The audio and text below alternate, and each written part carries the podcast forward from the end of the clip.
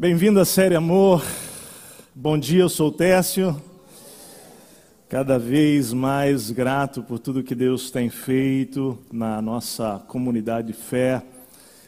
Bom dia a você que está em casa, você que está conectado conosco em algum lugar ou de algum lugar. Lembrando que a nossa fonte dessa conexão é Jesus e que a base de tudo isso né, é o grande amor de Deus por nós. O amor que nos transformou e continua gerando em nós uma grande mudança e um grande milagre a cada dia.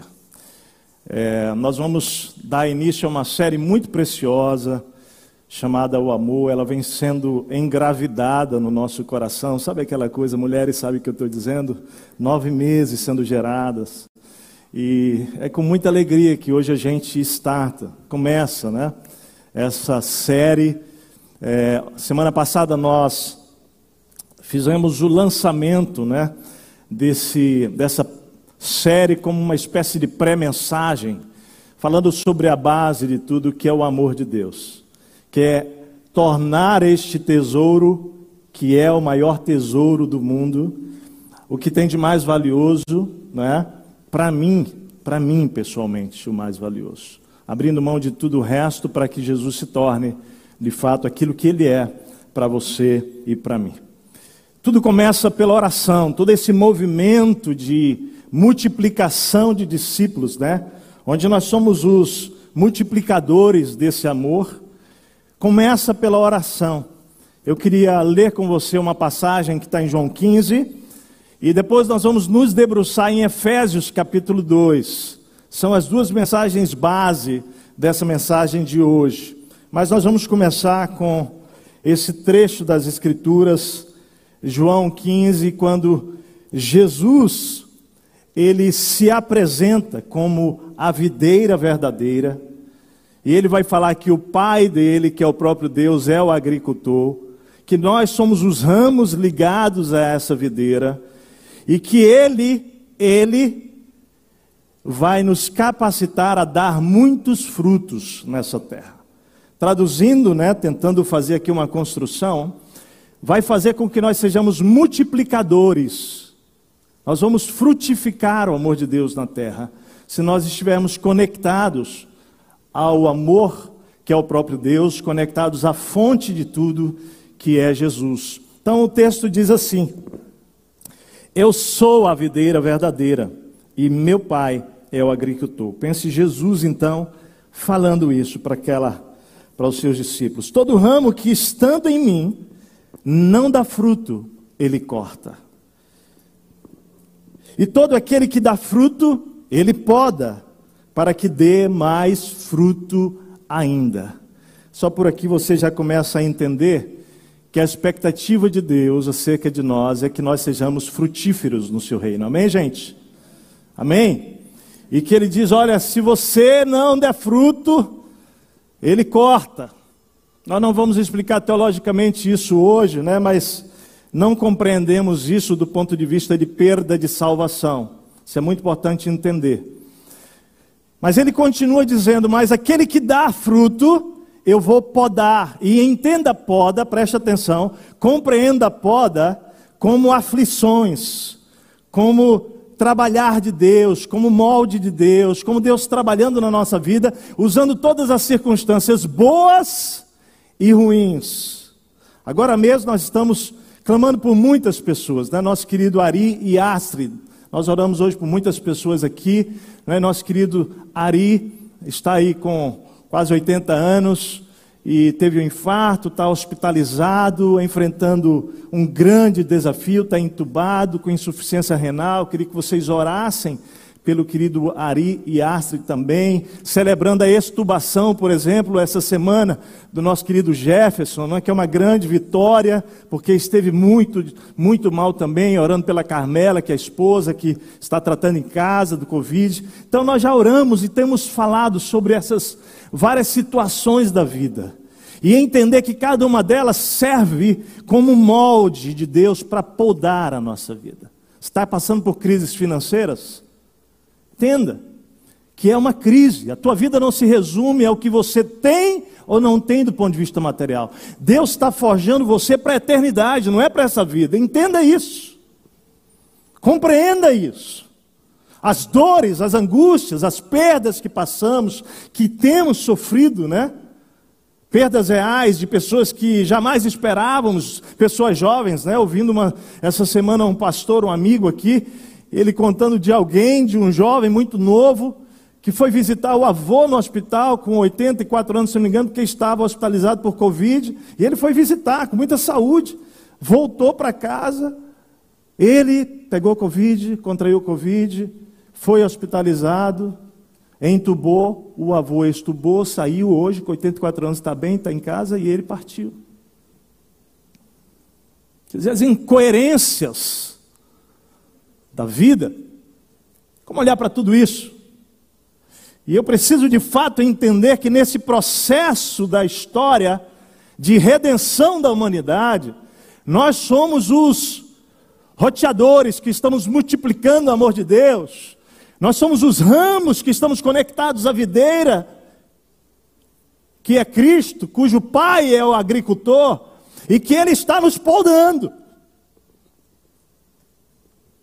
Para quê? Podando porque Deus gosta de maltratar a gente? Claro que não. Ele está nos amadurecendo. Ele está trabalhando em nós para que nós possamos dar mais frutos.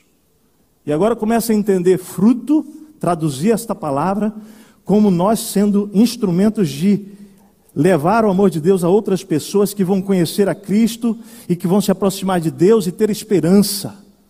Obrigado, pode chegar essa aguinha, vai ser uma benção para mim. Obrigado multiplicadores de discípulos. Fala para o teu irmão aí, Deus te chamou para dar fruto. Fala para ele. Obrigado. Não, pensa. Para dar fruto.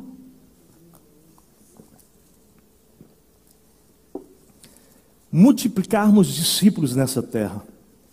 E ele diz: Vocês já estão limpos pela palavra que tenho falado. Permaneçam em mim e eu permanecerei em vocês. Nenhum ramo Nenhum ramo. Levanta a sua mão aí. Sim, eu sou um ramo. Falei, eu sou um ramo. Porque é o que o texto diz, tá? Que nós somos ramos. Nenhum ramo pode dar fruto por si mesmo. Vamos pegar a ilustração, que é a ilustração da nossa série. Eu tenho lá em casa um multiplicador, um roteador na, no corredor. Ele não pode multiplicar o sinal sem a fonte de tudo, sem Jesus, sem Deus, sem que o sinal chegue com poder lá e transmita. Então o que ele está dizendo é o seguinte: você nunca vai frutificar na sua vida, você nunca vai fazer discípulos, se você quiser fazer desconectado da fonte de tudo que é Jesus, desconectado do Deus que é o próprio amor. Jesus é amor, Deus é amor. E ele vai dizer: nenhum ramo pode dar fruto por si mesmo se não permanecer na videira.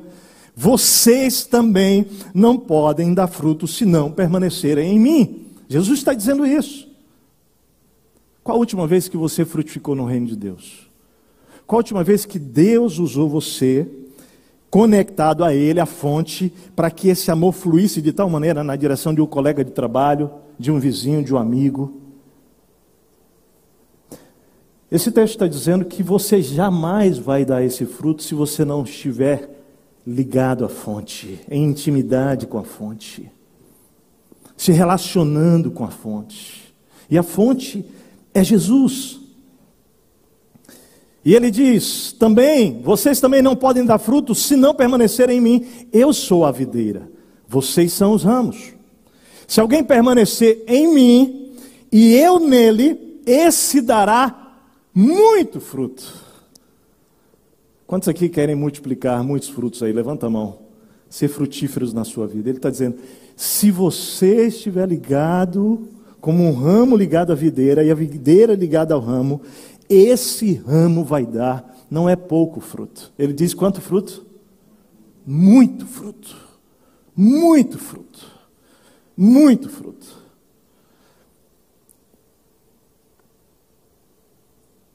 E aí vem essa passagem que nós não podemos esquecer, né? Pois sem mim vocês não podem fazer nada. Vamos falar isso juntos? Pois sem mim vocês não podem fazer nada. Vamos falar forte isso?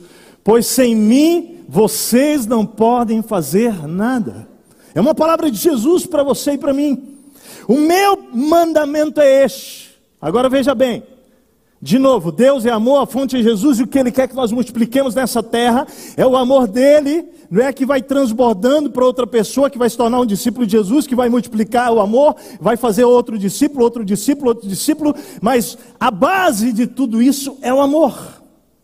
É o amor. E ele diz: O meu mandamento é este: amem-se uns aos outros como eu os amei. Se você é um discípulo de Jesus, você está dizendo assim, bah, eu não amo e não vou conseguir amar essa pessoa aí. É porque você está desconectado da fonte do amor. Porque se você estiver ligado à fonte do amor, deixa eu te dizer, tem amor suficiente para você amar todo tipo de gente. Vamos ser honestos? Você tem uma relaçãozinha aí que você diz assim, esses eu tenho vontade de pegar assim, não tem uma relaçãozinha aí? Pode ser franco com Jesus, pode dizer. Você pode dizer. Às vezes me aparece alguns assim também. Lembra de novo que nós estamos sendo podados? Lembra disso? Para dar mais fruto? Quando Deus põe uma pessoa difícil do teu lado, Deus está querendo podar você. Pastor, mas e ele? E ele? Ele é problema de Jesus com ele, querido. É claro que nós somos homens de Deus, mulheres de Deus, nós vamos ajudar essa pessoa, vamos falar para ela se existem áreas de trabalho com graça e verdade, amém? Mas você fala com graça e verdade, você diz, mas Deus, o que, que o Senhor quer podar em mim para eu amar melhor? Amem-se uns aos outros, como, como o quê? Hã? Como eu os amei. Como é que ele tem amado você? Jesus parou de amar você no meio do caminho? Também vamos confessar que a gente dá bastante trabalho para Ele? Vamos confessar que a gente às vezes despreza, que a gente às vezes ignora, que a gente às vezes fica surdo, que às vezes a gente deliberadamente decide desobedecer, ou não é assim? E como é que Ele ama você e a mim, hã? Sem desistir de nós, não é isso? Então, sabe essa pessoinha que você está pensando? Ou aquelas pessoinhas? Ele está dizendo assim: nós vamos multiplicar amor para todo mundo, até essas aí, que você acha que não dá certo. Como eu amei você, eu estou chamando você para multiplicar esse tipo de amor. Ninguém tem maior amor do que aqueles que dão a sua vida pelos seus amigos. Vocês serão meus amigos se fizerem o que eu ordeno. Quero só dar um parênteses aqui, porque é importante a gente entender que quando a gente fala de espiritualidade, relacionamento com Deus, de amor, a gente levanta as mãos aqui, a gente declara um amor para Deus, nós, de fato, Deus, tu és tudo para mim, tu és o meu maior tesouro, eu te amo, eu te amo, eu te amo, eu te amo. Mas o que Jesus está dizendo é o seguinte: que vocês serão meus amigos de fato, se vocês me obedecerem, se vocês fizerem o que eu mando. Vocês não me escolheram, mas fui eu que vos escolhi. E escolhi vocês para quê? Olha o propósito do amor de Deus nos alcançando. Para que nós possamos ir ao mundo e possamos dar muito fruto. Fruto que permaneça, a fim de que o Pai conceda a vocês o que pedirem em meu nome. Vamos orar? Espírito de Deus, que a tua palavra, Senhor, e o teu Espírito Santo gere algo transformador nessa manhã na nossa vida. Algo de impacto eterno. Algo que mude a nossa vida. E nenhum de nós aqui pode realizar isso. Mas o teu Espírito Santo que aqui está, Senhor, pode fazer coisas abundantemente além daquilo que agora estamos pedindo ou pensando conforme o poder que opera em nós. Faz isso para o louvor da tua glória, em nome de Jesus. Amém. Amém. Andrew Murray foi um avivalista Um dos principais avivalistas do século XIX, ele, um, um, um pastor, um escritor, escreveu mais de 250 livros, contemporâneo de Moody, foi alguém que contribuiu de maneira extraordinária com o avivamento na África do Sul. No seu livro, A Vida Interior, que eu recomendo, um livro super interessante, ele vai deixar claro que uma vida de frutos espirituais, preste atenção,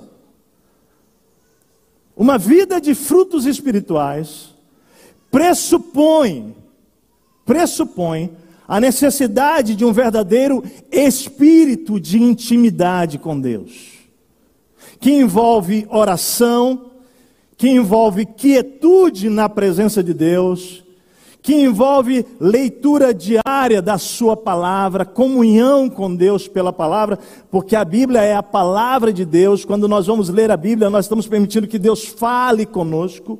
A oração é o caminho em que eu vou a Deus falar com Ele não é? E esta relação que envolve por vezes solitude, que envolve por vezes jejum, é uma busca profunda do homem e da mulher, do ser humano, que deseja, que deseja estar conectado à videira Jesus. Passa por isso. Pensar em uma vida que tudo começa com a oração, e eu quero que você entenda a oração hoje como um aspecto genuíno e real da intimidade com Deus. Não é tudo da intimidade com Deus, mas é um dos principais elementos. E quando nós entramos no caminho da oração, dois resultados, dois, pode anotar aí nas tuas anotações, dois resultados vão acontecer, pelo menos. Pelo menos dois. Primeiro, a nossa vitória sobre os poderes que estão dominando e dirigindo o mundo vai acontecer. Creia nisso. E nós vamos hoje olhar para os poderes que estão dominando o mundo, ok? Está aí o livro, se você quiser. Acho que tem aqui na nossa livraria esse livro, não sei se. Não, ele é um livro bem, bem, bem antigo, né? Mas a gente pediu o livro aí, vamos ver se. Olha só. Então, quando nós oramos, nós vamos receber o poder de Deus para vencer os poderes que estão presentes no mundo, destruindo a nossa sociedade, mas também, quando nós vamos orar, nós vamos experimentar uma vida frutífera de multiplicadores de discípulos. Pode crer nisso. Agora eu queria que você pudesse entender por que, que semana passada nós começamos falando da base. E por que, que nós vamos hoje começar falando sobre o amor pela oração. Na África do Sul, esse próprio autor, ele, ele conta que são várias as doenças que atacam as laranjeiras. E ele conta que uma delas, conhecidas popularmente como a doença da raiz, presta atenção, é uma das doenças mais impressionantes. Sabe por que, que ela é uma doença impressionante? Porque a árvore, ela pode ainda continuar dando fruto, e aí você pega uma pessoa que é leiga, que não conhece nada, por exemplo, de agricultura, ele vai olhar para aquela árvore e vai continuar se impressionando porque aquela laranjeira ela está frutificando. Mas essa laranjeira, ela já tem uma enfermidade que é chamada de doença da raiz e que apenas, preste atenção, um técnico, um agricultor, um agrônomo, observa que algo já está acontecendo com aquela árvore. Algo. E o que, que já está acontecendo? Ela já percebe, né? Alguém que trabalha com isso, já percebe que a morte lenta daquela árvore já começou. Por quê? Porque visivelmente você não percebe, a doença é na raiz. Apenas pequenos sinais fazem alguém que está acostumado a identificar que existe uma doença na raiz. Do mesmo jeito, a raiz da videira, e para aqueles que nós estamos aqui do lado, né, de num estado onde a gente tem esse convívio tão interessante e gostoso, né, e gostoso, literalmente gostoso, né? Mas do mesmo jeito, na raiz da videira pode aparecer uma doença chamada filoxera, provocada por um inseto, um hemíptero de nome Phylloxeridae, de 0,8 milímetro a 1,2 milímetros de comprimento. E nesse caso, descobriu-se que a única cura para essa enfermidade, filoxera, na raiz da videira, olha, preste bastante atenção, a única é trocando as raízes velhas por raízes novas. E a esse processo de tentativa de salvar as raízes da videira adoecida chama-se porta-enxertos. O que é isso? A planta é enxertada numa raiz de videira e no devido tempo você tem então o mesmo pé de volta, galho, fruto como antes, mas as raízes são novas e agora resistentes de volta à doença. O que isso tem a ver conosco? A doença aparece na raiz, na parte da planta que é invisível aos olhos humanos. E é exatamente ali, exatamente ali, onde ela precisa ser tratada para receber cura. Eu diria que é possível que a vida espiritual de milhares de cristãos ao redor do mundo, e talvez a nossa. Perceba bem que eu não estou julgando você, eu estou me incluindo nisso. E talvez a nossa. Membros de igrejas evangélicas hoje, ao redor do Brasil, ao redor do mundo, é possível que estejamos sofrendo da doença da raiz. Até estamos dando uns frutinhos por aí. Mas é possível que nós estejamos caminhando para a morte. Essa série, o amor, ela tem a ver com um grito que nós cremos que Deus está querendo dar aos nossos ouvidos, de que nós não podemos morrer pensando que vir domingo a domingo numa celebração é a vida espiritual que Deus tem para nós. Não. Deus nos salvou, Deus nos amou primeiro para que nós possamos amar, para que nós possamos multiplicar amor. A raiz de onde a seiva vem, onde a seiva espiritual que passa por essa intimidade, que que depende de uma vida de oração, sim, da palavra, de jejum, de solitude, de tudo isso, a negligência dessas coisas, dessa intimidade com Deus, tem, tem resultado em uma fraqueza espiritual no meio da igreja. Onde de fato a nossa missão de fazer discípulo se tornou a grande omissão da igreja. E nós não podemos nos conformar com isso. De fato, querido, nós não podemos deixar de lutar para resistir à morte espiritual. Diz: não, não. E creia, querido, os poderes malignos, eles são como essas pragas, que vão entrando sorrateiramente você nem percebe, nem percebe, mas Jesus, que é o nosso, né, a videira e Deus, que é o nosso agricultor, Ele está vendo que essas doenças estão nos matando. Jesus está ressaltando isso em João 15. Ele está dizendo: se queremos uma vida de vitória sobre o mundo e também sobre o fato de sermos discípulos, que vamos multiplicar o sinal de Deus, que é o amor, nessa terra amando pessoas e fazendo realmente com que o amor se espalhe por todos os cantos, nós precisamos aprender a permanecer em Jesus. Porque ele diz: nenhum ramo pode dar frutos se não por si mesmo, se não permanecer na videira. Vocês também não podem dar frutos se não permanecer em mim. Eu sou a videira, vocês são os ramos. Se alguém permanecer em mim e eu nele, esse dará muito fruto. Esse dará muito fruto. Esse pois sem mim vocês não podem fazer nada. Por isso, tudo, igreja, começa pela intimidade, começa pela oração. A oração é o reconhecimento da nossa limitação para frutificar e a declaração da nossa fé no poder de Deus. No poder dessa seiva que vai passar por nós e que vai fazer com que isso possa realmente fazer com que se multiplique. Nós não podemos, mas Jesus pode, amém? Amém? Fala para ele aí. Nós não podemos, mas Jesus pode. Fala para o teu irmão isso aí.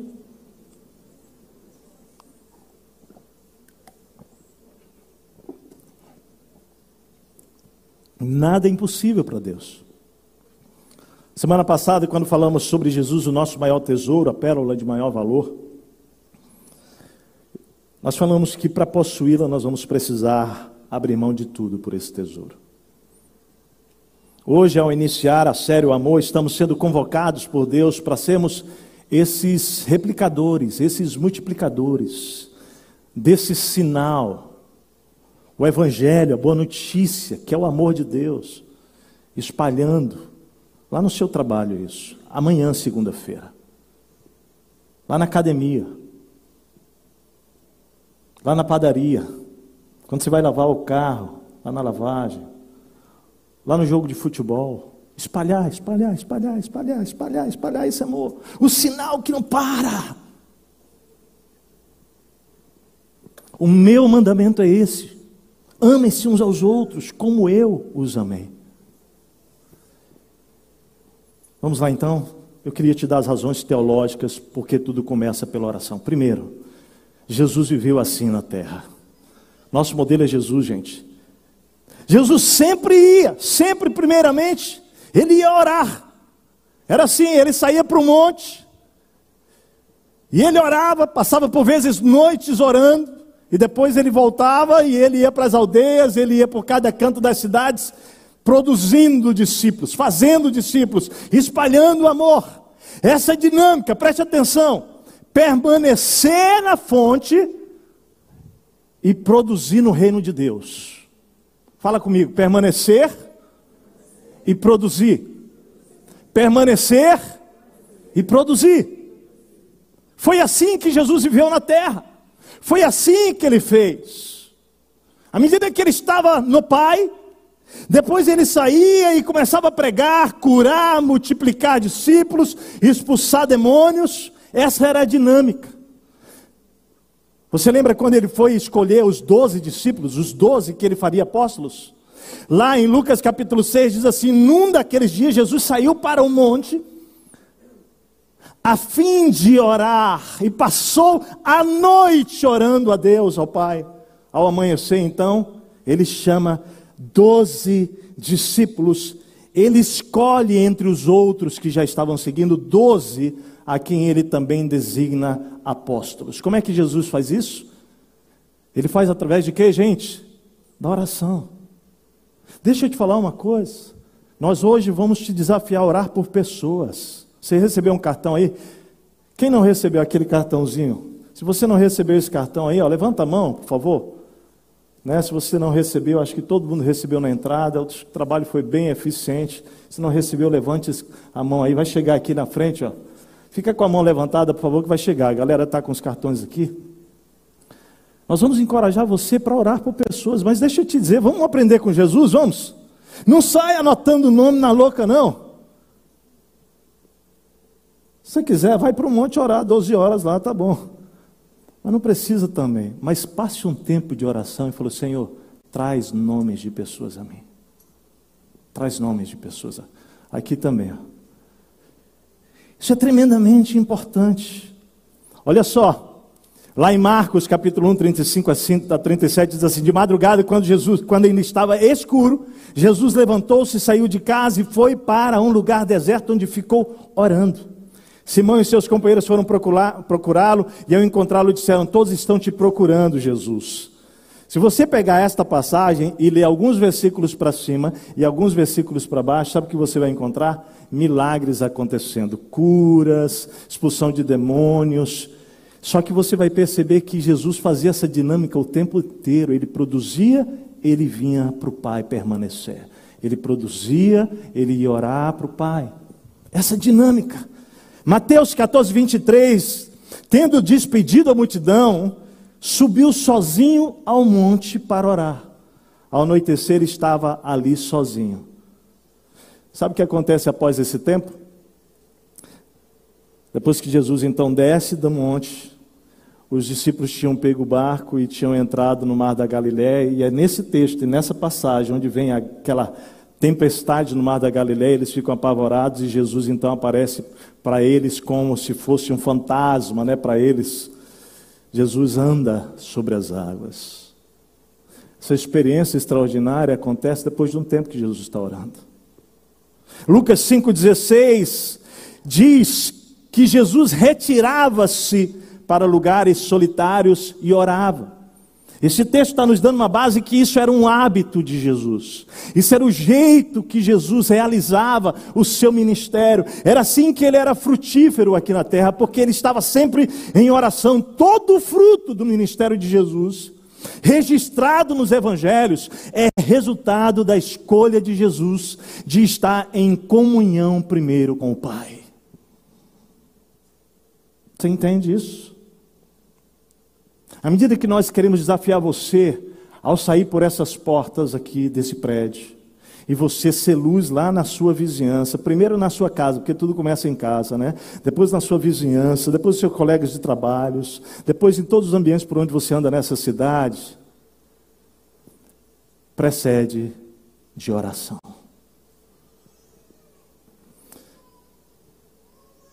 Tudo começa por oração. Marcos 9, quando os discípulos não conseguiram expulsar uma legião de demônios, Jesus então fala com eles sobre oração.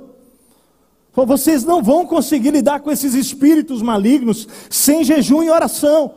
Quando olhamos para o livro de Atos, que é o livro onde narra o nascimento da igreja, se você quer saber sobre a igreja um pouco melhor, vai para Atos capítulo 1 e lê o livro de Atos, porque conta o nascimento desta igreja, que lá é chamada de igreja primitiva, mas é esse movimento que nós estamos dentro dele. Se você vê, Jesus fala para os discípulos: olha, vocês precisam ficar em Jerusalém. Vocês precisam ficar parados aí, esperando que o Espírito venha sobre vocês, revista vocês do poder, para que vocês saiam de Jerusalém, Judéia, Samaria e confins, para testemunhar do amor de Deus. A Bíblia diz que eles ficam reunidos no cenáculo, e eles ficam reunidos ali, fazendo o quê? Orando. Olha o texto, certa ocasião, orando, orando, orando, eles estão orando. Certa ocasião, enquanto comiam com eles, deu-lhes esta ordem: Não saiam de Jerusalém, mas esperem pela promessa do meu Pai, que era o Espírito Santo, da qual falei a vocês. Pois João batizou com água, mas dentro de poucos dias vocês serão batizados com o Espírito Santo. Mas receberão poder quando o Espírito Santo descer sobre vocês, e serão minhas testemunhas em Jerusalém, em toda a Judéia, Samaria, até os confins da terra. Hoje o Espírito Santo batiza você vem habitar em você quando você confessa a Jesus como Senhor e Salvador da sua vida. Quando você com a sua boca declara, não é, os seus pecados arrependidos e convida Jesus para perdoar, ele vem e a Bíblia diz que o Espírito Santo batiza você, sela você, vem habitar em você. Então o poder para testemunhar é derramado sobre você e sobre mim pelo arrependimento em fé em Jesus. E eles estão ali. Agora observe bem o texto. Então eles voltaram para Jerusalém. Vindo do monte chamado das Oliveiras, que fica perto da cidade, cerca de um quilômetro, quando chegaram, subiram ao aposento, onde estavam hospedados, achando-se presentes Pedro, João, Tiago André, Felipe, Tomé, Bartolomeu e Mateus, Tiago, filho de Alfeu, Simão, Zelote e Judas, filho de Tiago. Aqui não é Judas Iscariotes. Perceba que só eram onze que estavam ali, porque Judas já havia traído Jesus. E diz assim: todos eles se reuniam sempre em oração. Com as mulheres, inclusive Maria, mãe de Jesus, e com os irmãos deles. E logo após esse momento aqui, é quando acontece a escolha de Matias, né, que era uma, uma decisão entre José, chamado justo, Barsabás, não é Barrabás, é Barsabás, ou Matias, e ali a Bíblia diz que eles oram pedindo ao Senhor não é? Para que o Senhor revelasse para eles e o Senhor orienta para que eles lancem sorte. Sorte cai em Matias e se torna então o décimo segundo que substitui Judas Iscariotes.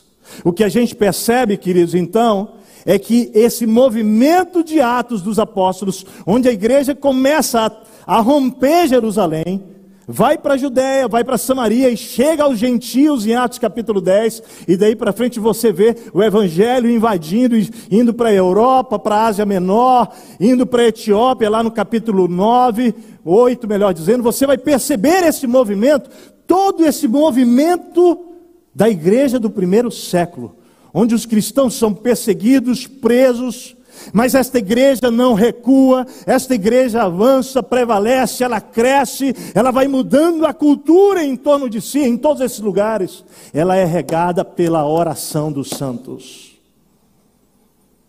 Ela é regada pela oração dos santos. Deixa eu te fazer uma pergunta de ordem prática. Quantas vezes, quanto tempo você ora por dia?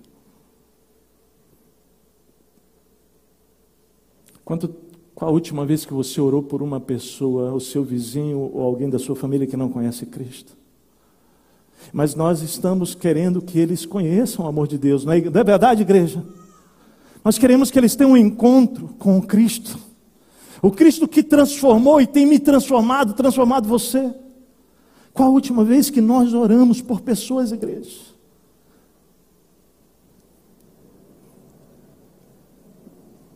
No Novo Testamento você vai ver mortos, é, é, cristãos sendo mortos, certo?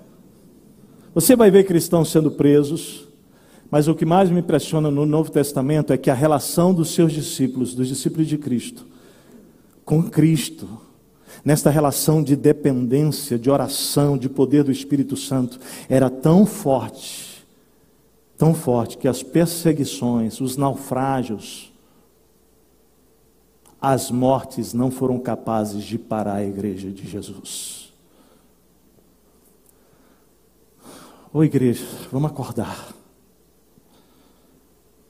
Toda a história bíblica vai registrar milagres, salvação, coisas extraordinárias, acréscimos de mais pessoas, 3 mil, 5 mil pessoas, e as pessoas se convertendo, se convertendo, porque os primeiros discípulos, eles oravam juntos, eles oravam sozinhos.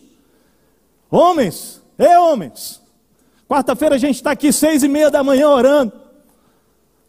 Deixa eu te dizer, a gente tem reunido 50, 60, mas eu oro pelo dia que a gente vai e não vai caber gente aqui, homens orando na quarta-feira, seis e meia da oração, porque entendem que sem Ele nós não podemos ser melhores homens, melhores profissionais. Você não vai ser o melhor profissional que você pode sem o poder do Espírito Santo na sua vida. Você não vai ser o melhor marido do mundo, o melhor pai do mundo que você pode ser sem o Espírito Santo, não, amado. Mulheres, as que podem, que têm oportunidade, que têm chance de estar aqui às duas e meia da tarde. Eu estou falando isso por causa do horário, né? Porque os homens é preguiça mesmo, é acomodação. Brincadeira, eu sei que tem gente que já começa o trabalho às cinco. Então, mas alguns de nós é mesmo, é difícil levantar no frio. É, vamos aí, galera.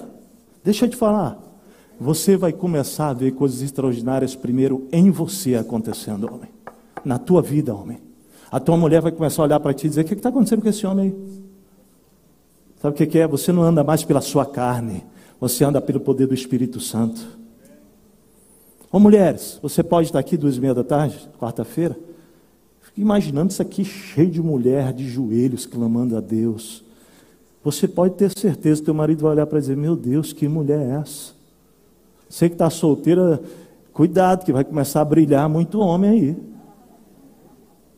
Presta atenção. Você vai ser melhor esposa, melhor mãe, melhor profissional. Você vai ser melhor tudo, não tem dúvida não. Coisas extraordinárias acontecem quando nós oramos. Você lembra de Paulo e Silas na prisão? Hã? Lembra lá? Meia-noite. Gente, os caras tinham espancado Paulo e Silas, você precisa entender isso. Eles espancaram, foram espancados na praça pública, porque tinha uma mulher naquela cidade que era uma escrava de senhores, que adivinhava e enganava todo mundo. E eles chegam naquela cidade e aquela mulher começa a dizer: Esse é filho do Altíssimo, esses são filhos de Deus, Deus Altíssimo, não sei o quê. Fala uma vez, duas vezes, três vezes, chega a hora que Paulo fala assim: Paulo vira para ela e expulsa os demônios, né? Sai, para, porque na verdade eles estavam passando por ali e, e, havia toda uma guerra sendo travada. Gente, o diabo querendo mesmo destruir a obra de Deus. Paulo expulsa aquele demônio, mas aí pegam Paulo, gente, porque ele estava numa cidade romana como se eles fossem judeus, mas não esqueça que ele era cidadão romano, né? Mas ninguém sabia. Pegam, batem neles, espancam. É naquele, naquela mesma é, cidade onde ele conhece Lídia, lá na beira da, do rio, né? E o evangelho chega à casa de Lídia. Então, é, nesse contexto, ele é preso. E chama o carcereiro e diz assim: esses caras são perigosos. O carcereiro pega ele e leva lá para a solitária, prende nos troncos o cara lá, e eles, absolutamente com o corpo todo machucado, ferido, meia-noite, a Bíblia diz meia-noite, Paulo e Silas começam a orar e a louvar na prisão. Gente, presta atenção que coisa linda. Porque se sou eu apanhando você injustamente, eu ia dizer assim: Deus, onde é que você está? Mas ao invés disso, esses homens começam a louvar e eles começam a orar, a orar, a louvar. É muito lindo, olha o texto. Tendo recebido tais ordens, ele os lançou no cárcere interior e lhes prendeu os pés nos troncos. Por volta de meia-noite, Paulo e Silas estavam orando e cantando hinos a Deus. E aí os outros presos começam a ouvir, começam a ouvir, começam a ouvir, de repente um terremoto. As fundações, os alicerces da prisão são abalados. Porque homens de Deus, mulheres de Deus, quando oram, abalam o mundo. Você está precisando de um abalo lá na tua empresa, tá?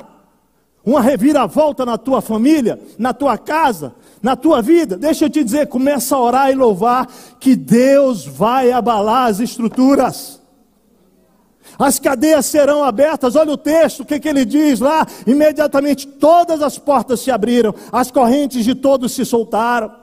O carcereiro pede luz porque fica tudo escuro, fica desesperado, ele está procurando a espada para que ele possa se matar, porque finalmente ele não sabia mais onde estavam os prisioneiros, achando que tinha fugido.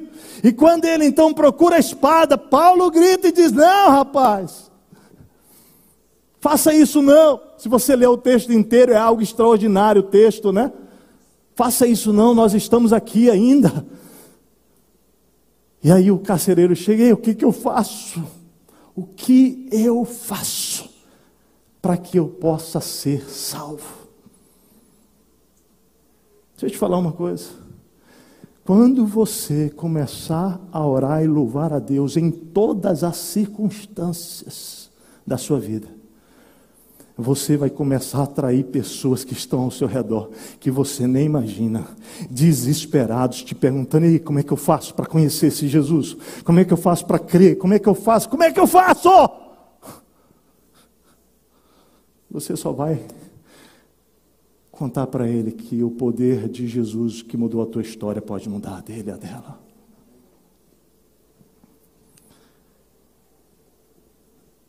Olha só, o carcereiro pediu luz, entrou correndo e trêmulo, prostrou-se diante de Paulo e Silas, então levou-os para fora e perguntou, senhores, o que devo fazer para ser salvo?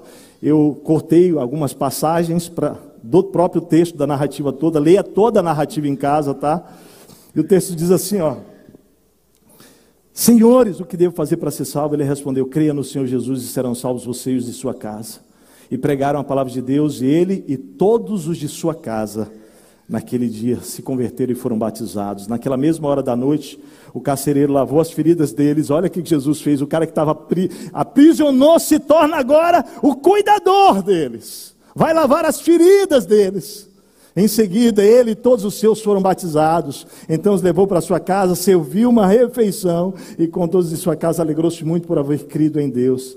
Depois de saírem da prisão, Paulo e Silas foram à casa de Lídia e se encontraram com os irmãos e os encorajaram e então partiram. Deus procura por pessoas por meio das quais ele possa abençoar o mundo. Eu quero ser uma dessas. Você quer? Você quer? Pega esse cartão que está na sua mão aí, presta. Pega ele. Vai para o texto que está atrás. Diz assim: Imagine se cada pessoa morasse próximo a alguém que ama Jesus e ama seus vizinhos. Escreva o nome de cinco pessoas do seu círculo de convivência: familiares, vizinhos, colegas de trabalho, de estudo, trabalho, esporte. São os seus alvos de amor. Lembra que o que a gente multiplica nesse mundo é o amor de Deus, amém? Por isso que a gente chama o nosso alvo de amor. Anote algumas informações importantes, como suas ocupações, hobbies, contexto familiar, etc. Coloque esse cartão em algum lugar visível para orar diariamente por eles. Construa a cultura de o amor, né? Essa cultura dessa série que nós vamos é, inspirar a sua vida, usando como ferramenta, porque, de novo, Deus é criativo e Ele vai salvar pessoas como Ele bem quiser, amém? E não precisa de uma ferramenta dessa, gente. Isso aqui não é, isso aqui não é sagrado, tá bom? Isso é só uma ferramenta, tá? Mas use, é uma oportunidade para que você possa fazer a diferença na vida dessas pessoas. É aí que vem o que nós já vimos no vídeo, né? Orar, abrir momentos de mesa, ofertar, repartir. Eu quero que você leia isso com calma. Mas eu quero te desafiar algo durante toda essa série. Porque não é para você orar por alguém em cinco semanas, não é isso. Nós queremos desenvolver uma cultura na Igreja Batista Monte Serra de nós nunca pararmos de orar por pessoas, para que elas venham ao conhecimento de Cristo. Como eu não quero que você seja precipitado, eu não queria que você preenchesse isso de qualquer jeito. Mas é possível que muitos de vocês já estão orando por pessoas e é fácil escrever esse cartão aqui. Para mim vai ser fácil escrever cinco nomes aqui. Porque são nomes porque eu já estou orando com a Martinha, nossa família, há anos. Que ainda não se renderam a Jesus e eu quero continuar orando por elas. Porque eu creio que elas vão conhecer a Cristo. Mas eu gostaria que você pudesse levar a sério isso. Porque nós queremos viver uma revolução espiritual nessa terra. Deixa eu te falar, não é uma revolta, revolta é diferente de uma revolução. Nós queremos viver uma revolução espiritual. E ela não acontece sem oração. Amém? Estamos juntos, gente? Levanta o teu cartão aí. Vamos orar. Vamos orar já por, esse, por esses nomes que serão postos aqui. Pai, nós já oramos por esses nomes. Alguns de nós não sabemos ainda, porque tu vais trazer à nossa mente nomes de pessoas. Mas nós queremos consagrar a Ti, Senhor. Nós clamamos agora no nome de Jesus, que Tu nos uses como Tu usaste Jesus e os discípulos do primeiro século, para um movimento do Teu Espírito Santo, de salvação. Nós oramos por um avivamento, Senhor. Que o Senhor comece a usar a nossa vida poderosamente para espalhar e espelhar o amor de Deus nessa terra lá na nossa casa, com amigos, com parentes que não te conhecem, com vizinhos, colegas de trabalhos e nesta cidade, ao redor de onde cada um de nós vive. Usa-nos para que pessoas possam conhecer o teu poder e o teu amor. Em nome de Jesus. Amém. Amém? Amém, queridos. Vamos lá.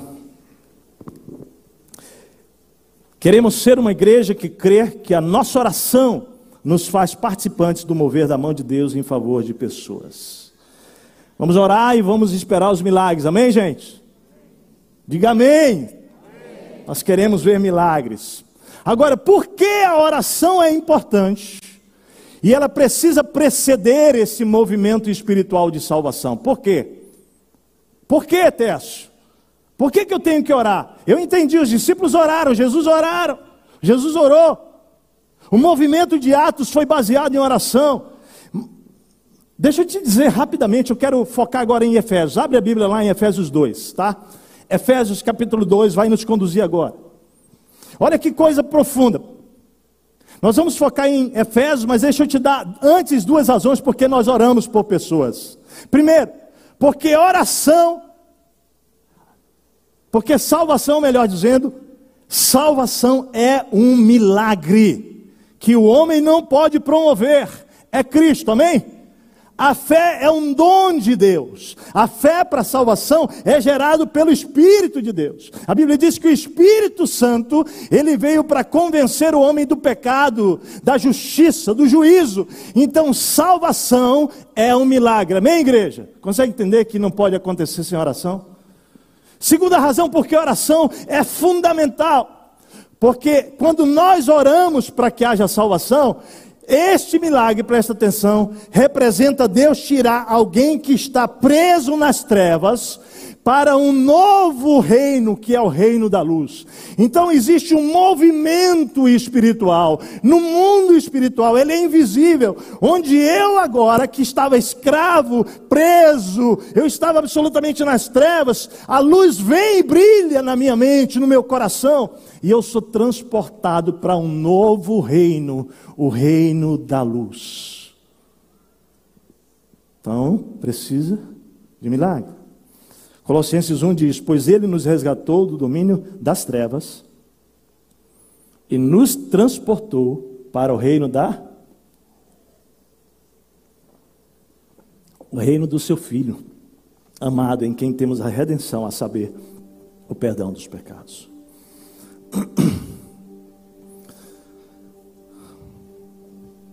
Mas vamos lá. Efésios 2, vem comigo. E esses dez minutos nós vamos investir nisso.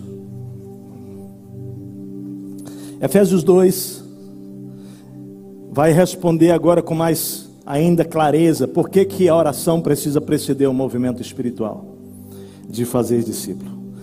Paulo está escrevendo a igreja em Éfeso. Cidade de Éfeso, uma cidade portuária com uma loucura de orgias, bagunça. E ele diz assim: Ei, ele está escrevendo agora para a igreja, pessoas que já tinham se convertido a Cristo. Ei, vocês estavam mortos nos vossos delitos e pecados. Anteriormente, vocês estavam mortos em suas transgressões e pecados, nos quais vocês costumavam viver. Vamos começar por aqui? Presta bem atenção. Por que, que nós precisamos fazer um movimento de oração para que a gente possa perceber pessoas sendo alcançadas e libertas. Sabe por quê?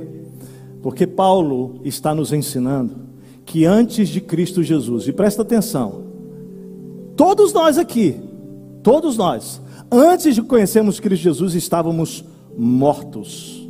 Mortos. Você acha que Paulo escolheu a palavra morto porque assim ele achou interessante? Não, não. Paulo está escolhendo uma palavra intencional, porque ele quer ensinar algo àquela igreja, para mim, para você. Ele está querendo dizer que uma pessoa que não conhece a Cristo, eu e você antes de Cristo, até os meus 19 anos, né, você aí até a sua fase de vida sem Cristo, presta atenção, nós estamos mortos. O que uma pessoa morta pode fazer? Na verdade, alguém que está morto pode ser manipulado por qualquer coisa externa. Pode ser manipulado por pessoas. Você pode fazer o que você quiser com o morto, não é verdade? Porque morto não tem escolha. Morto não pode dizer sim nem não. Morto ele está passivo, numa condição permanente de passividade. Presta atenção, Paulo está dando um recado para mim e para você: que sem Cristo eu e você podemos ser manipulados por qualquer coisa nesse mundo. Agora abre os teus olhos espirituais, porque Deus vai te revelar algo nessa manhã sobre as pessoas pelas quais você vai orar sem Cristo. E se você está aqui nessa manhã e você ainda não conheceu Cristo, você vai entender o que hoje Deus vai falar aqui. Ele fala de quatro poderes nesse texto. Quatro poderes. Ele diz assim: Antigamente, outrora, vocês estavam mortos dos vossos delitos e pecados, das vossas transgressões, andando segundo, olha o texto lá, nos quais vocês costumavam viver. Há uma outra tradução que diz assim: andando segundo a ordem, nos quais vocês costumavam viver. Ele diz: quando seguiam a presente ordem deste mundo, presta atenção. Ele está dizendo que o primeiro poder que manipula as pessoas sem Cristo é o poder do mundo. É o poder do mundo. A Bíblia diz que o mundo jaz no maligno. O diabo está transformando, dominando, mudando a mente, os ideais, as ideias, as crenças da nossa sociedade. E deixa eu dizer para você, antes de conhecer a Cristo, eu era conduzido pelas coisas que o mundo diziam que eram naturais, que se podia, que não era problema. Ele está dizendo: ei, presta atenção. Sabe por que você tem que orar por pessoas? Porque todos aqueles que não conheceram ainda a vida de Cristo, eles estão sendo manipulados pelo mundo, pelo que o mundo diz que é comum, que é natural, que não é problema. Eles estão sendo dirigidos por isso. Escuta, se você não crê, você precisa saber disso hoje. Satanás é o maior influenciador e manipulador no mundo sobre ideias, opiniões, metas, desejos, pontos de vista da maioria das pessoas. E a influência dele abrange filosofias, abrange educação, abrange comércios mundiais, os pensamentos, as ideias, as especulações falsas que existem no mundo foram lançadas pelo próprio diabo. Ele está atuando no mundo tentando enganar, destruir valores, desfazer verdades pelas mentiras, sofismos. Vou te dar uma delas. Vou te dar algumas delas nessa manhã. Primeira, família, família, família. Que família? Família do jeito lá, macho e fêmea? Família binária? Como é que é isso aí? E ao longo dos 40 últimos anos, eu tenho 49 anos, com 9 anos de idade, quando se falava de divórcio, puxa vida, filhos tinham vergonha de dizer que pais se divorciaram. Hoje, filhos de pais casados 30, 40, 20 anos têm vergonha de dizer na classe de aula que os pais são são unidos há 20 anos. Sabe o que o diabo fez? Inverteu tudo. Homossexualismo? Deixa eu dizer, quero declarar isso aqui. Esta igreja ama todo tipo de pessoas, porque para Deus não há pecadinho nem pecadão. O pecado da mentira, o pecado do adultério, do homossexualismo, do roubo, tudo para Deus é a mesma coisa. Então, não existe homofobia nessa igreja, porque nós amamos os homossexuais. E vamos amar sempre. Mas nós vamos sentar com eles e ajudá-los a enxergar na Bíblia que o plano de Deus nunca foi homem com homem, mulher com mulher, nunca foi, nunca será. Pode aparecer 39 modelos de família, mas deixa eu dizer, Deus pensou no modelo para abençoar o mundo todo. 40 anos atrás, isso era uma vergonha. Hoje não.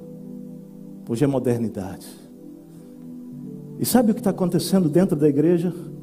Muita gente que se diz discípulo está entrando nisso e se considerando moderno por reconhecer. Deixa eu te dizer, você não precisa abrir mão dos valores e dos princípios da palavra para amar o mundo e para transformar o mundo. Do contrário, leva para a sala da tua casa homossexual. Ame, cuide, abençoe, mas não deixe de dizer para ele que Deus tem um plano. Quem vai dizer, amado? Será que as pedras vão ter que clamar? Porque nós estamos em silêncio, covardes que somos. Enquanto que a nossa sociedade está aí, o diabo conseguiu mexer tanto nas ideologias, na filosofia, na história, né? E, a, e quero dizer para você, não existe nenhuma timidez para dizer tudo que se pensa por aí. E sabe o que eu vejo na igreja? Se enfiando embaixo da mesa com vergonha. Ô igreja, vamos acordar. Igreja, Deus nos colocou para ser sal. Luz, Vamos ou não vamos, igreja? Vamos ver o mundo iludindo nossas crianças, nossos filhos dentro da sala de aula, e você, pai, vai ficar calado vendo o diabo tragar o teu filho?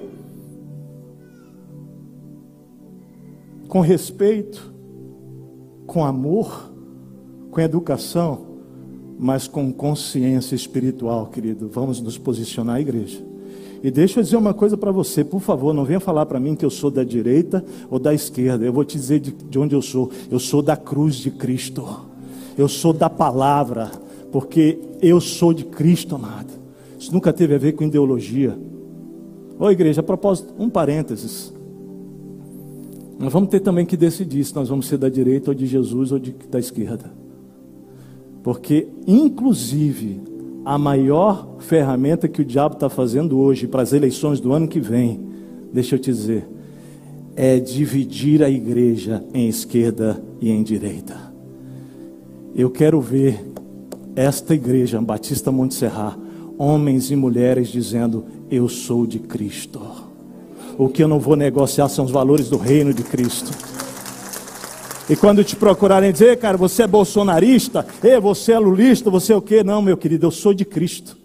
Porque eu vou te dizer uma coisa, eu não tenho esperança que o Bolsonaro vai mudar o mundo, o Brasil. Eu não tenho esperança que o Lula vai também. Eu tenho esperança que o Evangelho de Jesus vai mudar a história desse Brasil. Quando você, quando eu, desculpa, gente, deixarmos de ser tímidos e covardes e assumirmos posicionamentos. Eu peguei a bandeira esses dias para botar no meu carro com a família. Eu fui botar no carro, eu saí me sentindo meio assim. Você não pode botar bandeira, não. Vão dizer que tu é bolsonarista. Rapaz, você acredita que eu nunca pensei isso? Eu tirei a bandeira do capu. Do capu não, né? Estava ali em cima, eu tirei. Aí depois cheguei em casa e falei assim: não, não, não, peraí, está errado isso. Eu sempre amei o meu país. E as cores do meu Brasil, do seu Brasil, e se alguém disser o pastor está defendendo aí, eu estou não, meu querido. Eu estou defendendo o princípio aqui. Onde essas coisas vão entrando no meio da igreja e a gente vai. Onde é que eu, quem eu sou? Eu sou de Cristo. E quem é de Cristo, deixa eu te falar, vai amar a sua nação, vai orar pelas suas autoridades. Eu, eu sempre orei pelos meus presidentes. Sempre orei pelo Lula, meu amado. Sempre orei dia e noite nossa família, sempre orou, abençoando a vida, do, a vida do Lula. Sempre orei abençoando a vida de Fernando Henrique, de Colo lá atrás, lá em Brasília, orava pelo Colo quando morava. Para com isso. E vou orar pelo Bolsonaro, e vou orar pelo outro que entrar, e vou orar sempre, porque um homem e uma mulher de Deus entende que nós não pertencemos a esta terra, nós somos forasteiros aqui. Eu estou de passagem com você, a minha terra é o céu, meu amado. Eu vou gastar energia com isso aqui, eu vou gastar os meus joelhos clamando pelo meu governador que se declarou um afetivo. Eu vou amar esse homem, Eduardo Leite. Eu vou orar por ele, vou pedir misericórdia de Deus por ele. Ô gente, ou você vai entrar e vai, sem perceber, seguir o curso do mundo. Você está entendendo o que Deus está falando com a gente? Não, não, não, não. Sem perceber, nós vamos entrando e sendo manipulados pelas ideias, pelas loucuras. Não, não, não. Segundo poder, texto diz: Vocês andavam segundo o curso do mundo, mas vocês andam agora. Vocês andavam também dirigidos pelos principados e potestades, o príncipe das trevas. O príncipe é Satanás. E os poderes das trevas, todos os demônios. E quantas pessoas nessa sociedade de hoje estão fazendo pactos legítimos, conscientes, genuínos com o próprio diabo, dando de si, fazendo alianças para que possam ter sucesso, poder, honra e glória. Deixa eu te dizer, é isso que o diabo oferta. O mesmo que ofertou para Jesus: poder, fama, glória. Se preciso for fazer uma aliança de sangue com o diabo, eu faço. Deixa eu te dizer, Paulo está dizendo para aquela igreja lá: antigamente vocês eram escravos de Satanás e do mundo. Terceira coisa que ele fala, terceiro poder. Ele vai falar do poder das paixões ele vai falar sobre os poderes da nossa própria carne. Ele vai dizendo anteriormente, todos nós também vivíamos satisfazendo as vontades da nossa carne, seguindo os nossos próprios desejos. Nós nos tornamos escravos das nossas paixões, nós nos tornamos escravos dos nossos prazeres, desejos desenfreados. O hedonismo é o nosso próprio Deus e somos manipulados para satisfazer tudo o que a nossa carne quer e deseja. Aí sabe o que a gente encontra numa cidade? Orgias loucuras, trocas de casais, né? Essa coisa toda, não basta tua esposa, não. Tu precisa ter mais um homem, mais uma mulher, e não basta mais a relação entre homem e mulher no seu leito, sem mancha, sem mácula. Vamos trazer mais um para dar mais emoção. E você que é solteiro, nada de consagração de quem você é para Deus, né? Isso tudo é uma balela, balela não, amado.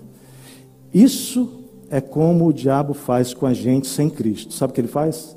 Ele pega a minha vontade, meus desejos e diz: satisfaz, satisfaz. E sem Cristo, nós somos manipulados por esses desejos. E sabe, eu já estou acostumado, 25 anos como pastor, escuta bem.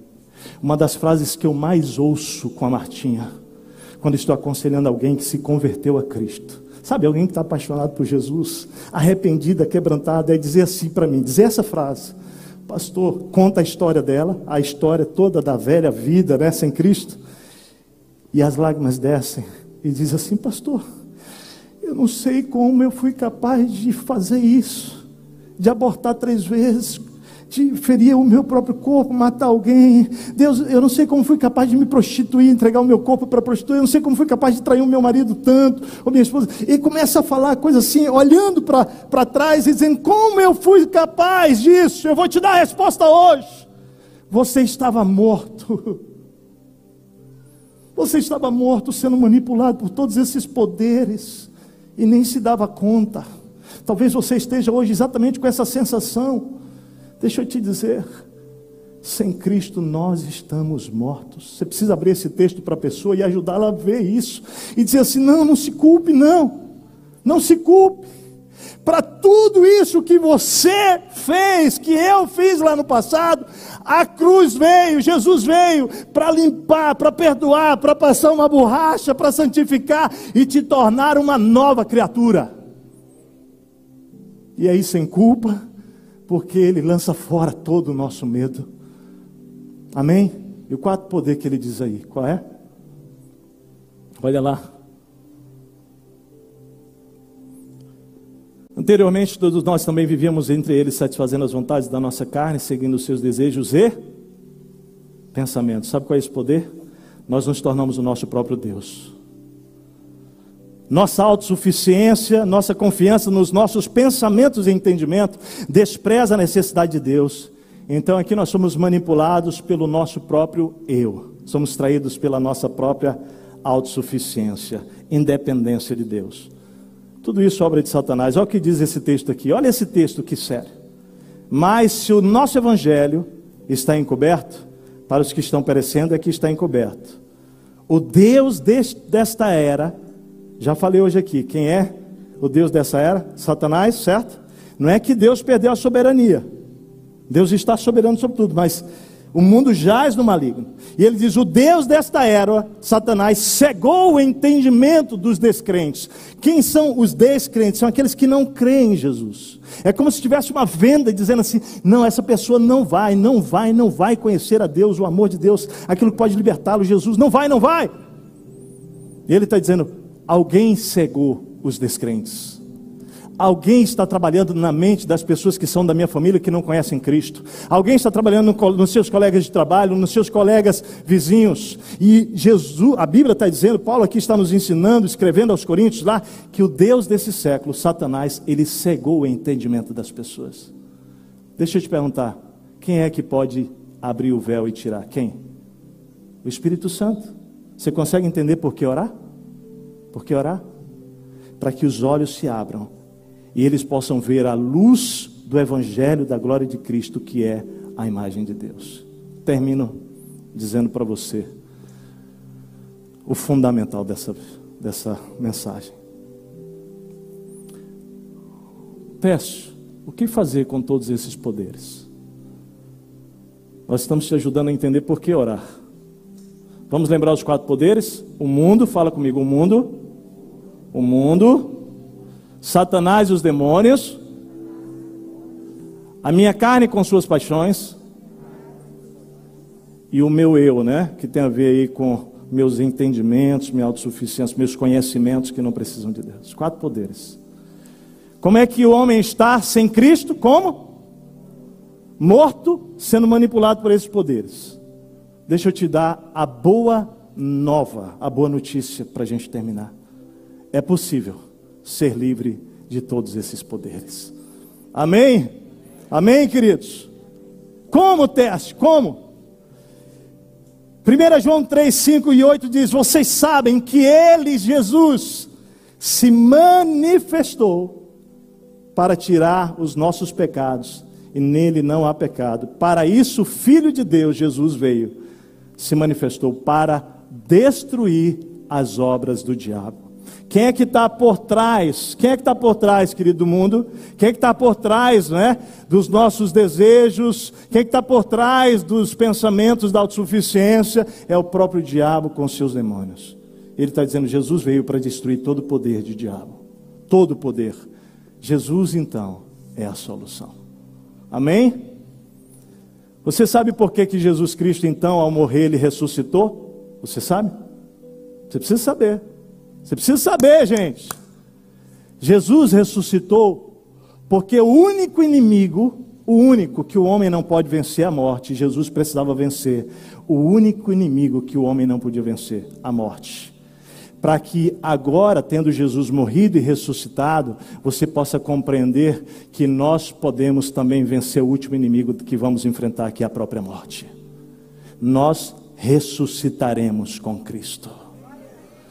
Então deixa eu te dizer, para você que já entregou a vida a Cristo Jesus hoje, você precisa saber que Cristo te ressuscitou da tua condição de morto. Onde é que está isso? Vamos voltar para Efésios e terminar com esse texto então. Olha lá o texto de Efésios. última parte de Efésios então. Lê comigo. Todavia, estamos lendo Efésios agora, versículo 4 a 10. Deus que é rico em misericórdia, pelo grande amor com que nos amou, deu-nos vida com Cristo. Nós estávamos como? Mortos. Ele nos deu o quê? Vida. Quando ainda estávamos mortos em transgressões, pela graça vocês são salvos. Deus nos ressuscitou com Cristo e com Ele nos fez assentar nas regiões celestiais em Cristo Jesus para mostrar nas eras que onde via a incomparável riqueza da sua graça, demonstrada em sua bondade para conosco em Cristo Jesus. Pois vocês são salvos pela graça por meio da fé. Isso não vem de vocês, é dom de Deus. É, é milagre, gente.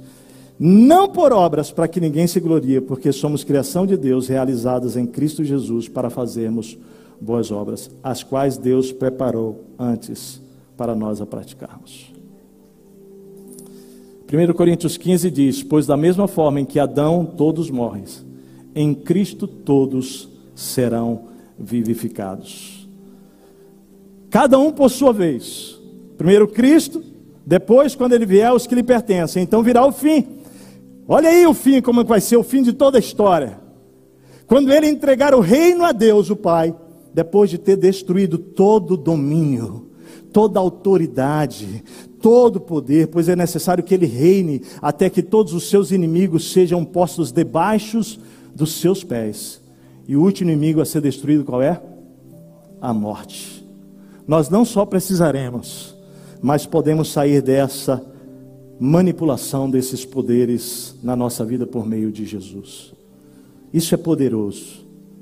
1 João 5 diz assim: O que é nascido de Deus vence o mundo.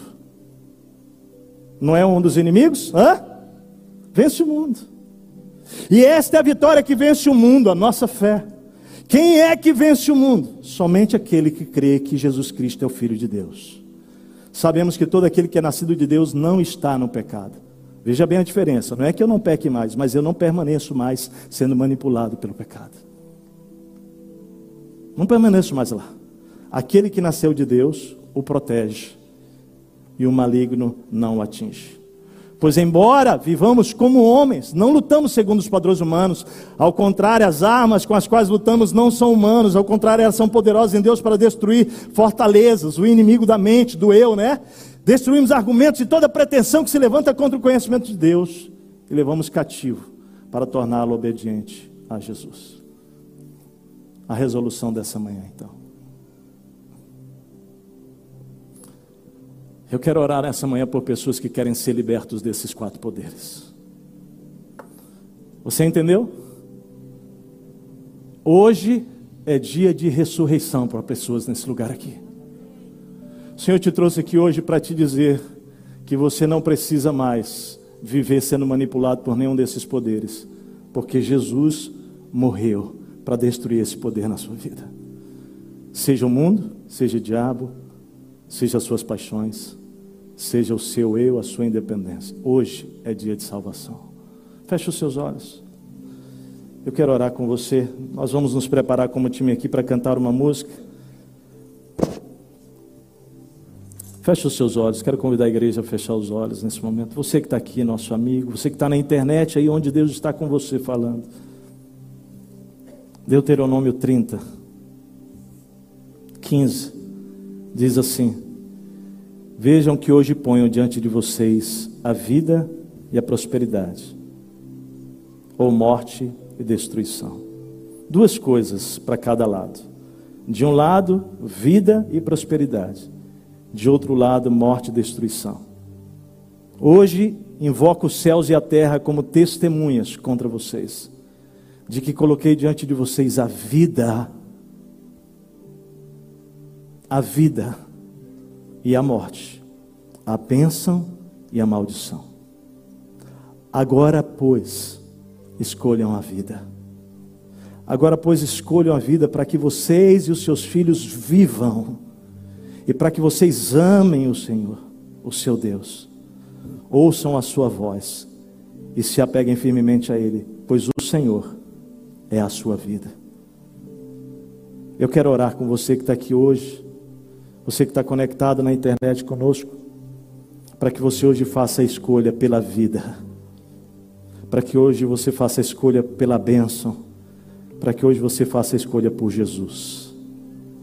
Se você quer isso aí onde você está, onde você está agora, faz uma oração. Faz faz comigo essa oração.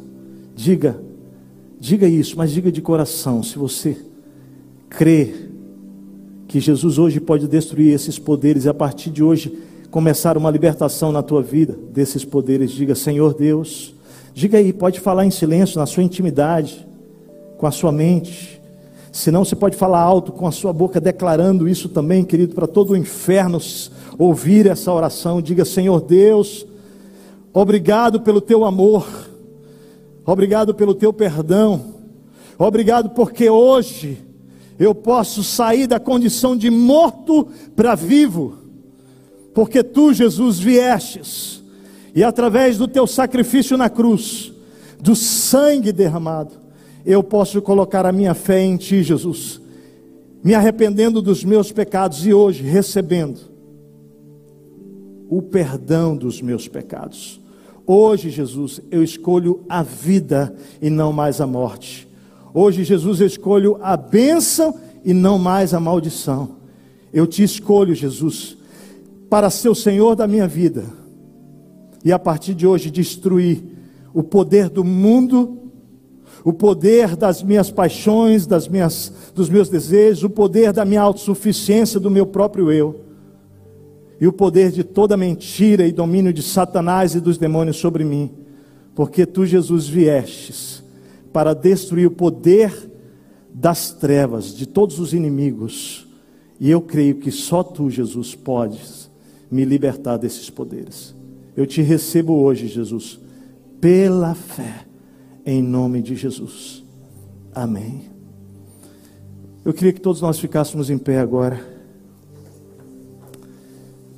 Eu queria pedir que a nossa equipe toda que está por aqui viesse aqui na frente, né? Na verdade, eu queria que você já pudesse entrar naquela sala ali. Fica aqui só o nosso querido Mauro e Adri. Aqui. Quantas pessoas fizeram essa oração aqui? Levanta a mão. Pode levantar sua mão alta, alta. Amém. Deixa eu dizer uma coisa. Se você se você chegou aqui, essa é a sua primeira oração. Se você nunca preencheu esse cartão, se você é a primeira vez, a primeira dessas várias pessoas que levantaram a mão, deixa eu falar, nós fizemos um movimento diferente hoje. Nós vamos fazer um santo movimento aqui, respeitando os protocolos. Nossa sala ali está tudo organizada. Eu queria que você saísse do seu lugar e viesse aqui à frente agora, aqui à frente agora. Pode vir, pode. Você que fez essa oração, sai, vem aqui. Pode vir, sem medo, gente. Nós vamos cantar essa música. Quando estamos cantando, vocês se movem daí para cá. Podem se mover. Isso.